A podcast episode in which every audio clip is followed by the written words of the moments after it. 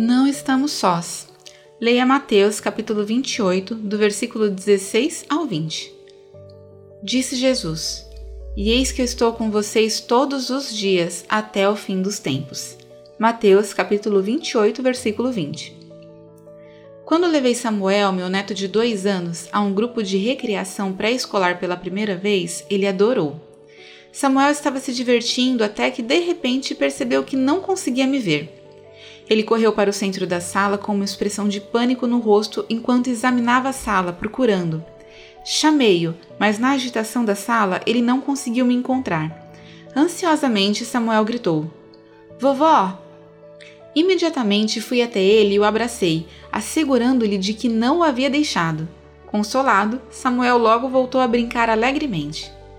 Mais tarde, enquanto refletia sobre o momento de pânico de Samuel, percebi que às vezes também fico confusa. Posso estar muito distraída pelas circunstâncias para reconhecer a presença de Deus.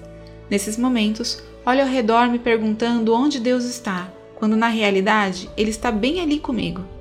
Quando Jesus deu aos discípulos a grande comissão, ele também os tranquilizou, dizendo: Eis que estou com vocês todos os dias até o fim dos tempos. Essa promessa é verdadeira para nós hoje. Que consolo saber que, não importa o que aconteça ou quão sombria a vida possa parecer, estamos seguros sob os cuidados do Senhor. Oração. Graças, Senhor, por nunca nos abandonar. Ajuda-nos a lembrar que Tu estás sempre conosco, especialmente quando a vida parecer assustadora. Em nome de Jesus, amém. Pensamento para o dia: O Senhor está comigo, hoje e todos os dias. Oremos pelas pessoas que se sentem abandonadas.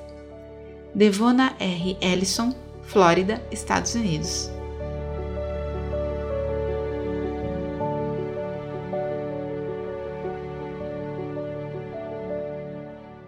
Essa história foi publicada originalmente no No Cenáculo Impresso, edição de maio e junho de 2021. Assine a publicação com reflexões diárias e aperfeiçoe a sua vida devocional acesse nocenáculo.com.br ou ligue para 11 2813 8605.